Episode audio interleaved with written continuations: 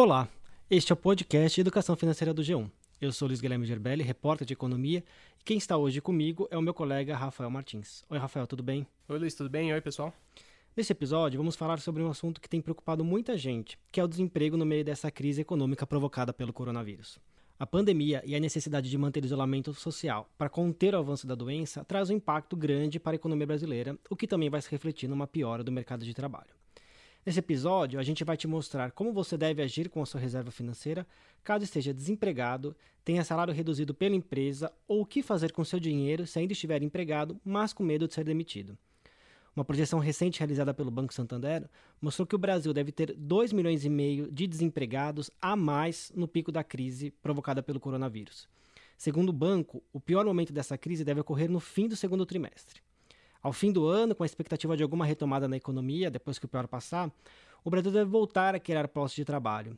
Mas 2020 ainda deve terminar com um milhão e meio a mais de novos desempregados no país. Esses dados também são do Santander. E essa é só uma das projeções dentre tantas que a gente tem por aí, né? Umas são mais pessimistas, outras um pouco menos. O fato é que ainda é muito difícil saber qual vai ser a duração e o impacto dessa crise. Os últimos números do mercado de trabalho são de fevereiro, eles mostraram que o país tinha mais de 12 milhões de desempregados, sem falar nos 38 milhões que ainda estão na informalidade. Enfim, é um quadro bastante difícil. E para tentar mitigar um eventual processo de demissão em massa, a equipe econômica propôs algumas medidas para dar algum fôlego para as companhias. As empresas podem, por exemplo, reduzir a jornada de trabalho em até 70% por três meses ou suspender ainda os contratos de trabalho. O governo já divulgou que vários trabalhadores tiveram jornada de trabalho e salários reduzidos ou os contratos suspensos.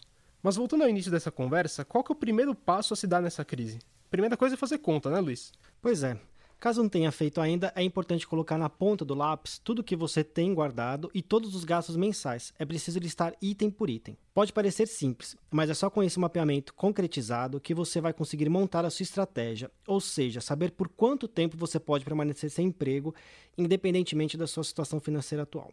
Os especialistas dizem que o ideal é ter uma reserva de emergência que consiga cobrir o seu custo de vida por um prazo de 3 a 6 meses. Entenda por reserva de emergência uma aplicação de fácil liquidez e segura, ou seja, em caso de necessidade, o dinheiro precisa estar disponível com rapidez. Nós conversamos com o professor e coordenador do Laboratório de Finanças do INSPER, Michel Viriato. Ele conta que nos casos mais graves, em que houve uma demissão e o trabalhador não tem reserva de emergência, vale a pena até vender bens para conseguir atravessar essa crise. Vamos ouvir o que ele tem para dizer. De receber, você não tem nenhuma reserva de emergência, parou de receber seu salário, uh, então você vai ter de vender alguns ativos que você possui. Por exemplo, o carro, ele seria o ativo mais natural a se pensar agora numa venda. Né? Então, eventualmente, você pode estudar a venda do seu carro para cobrir cerca de três, seis meses que você pode passar aí nesse período, período sem período de transição, né, sem receber renda.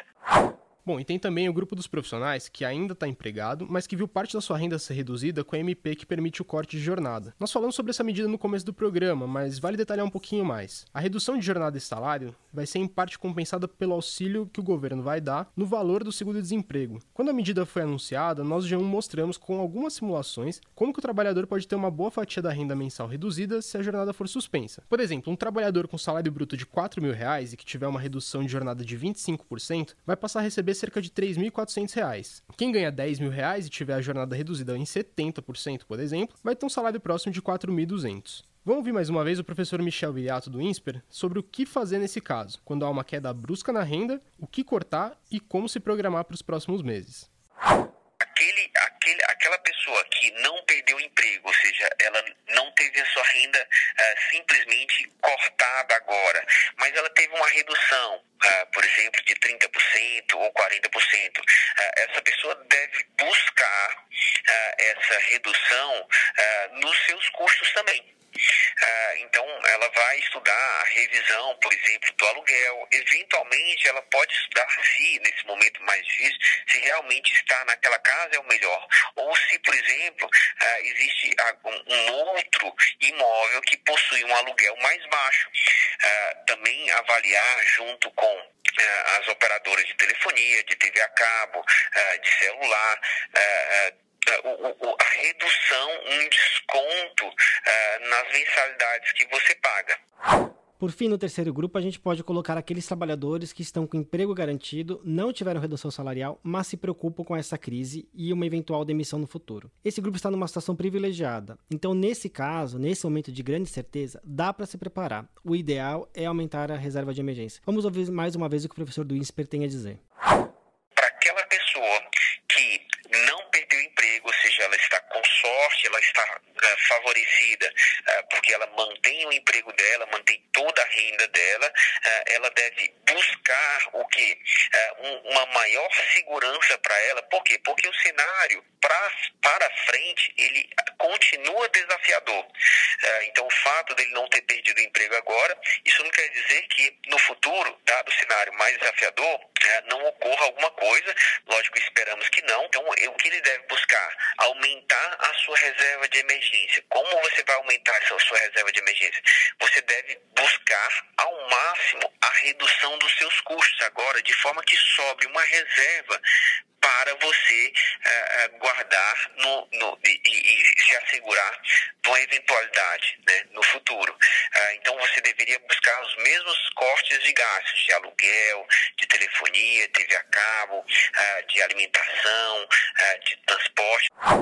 Bom, pessoal, a gente espera ter contribuído com dicas para te ajudar a atravessar essa crise. Toda essa turbulência ainda traz bastante incerteza, então todo cuidado é necessário com o seu dinheiro. Até o próximo programa. Tchau, até mais.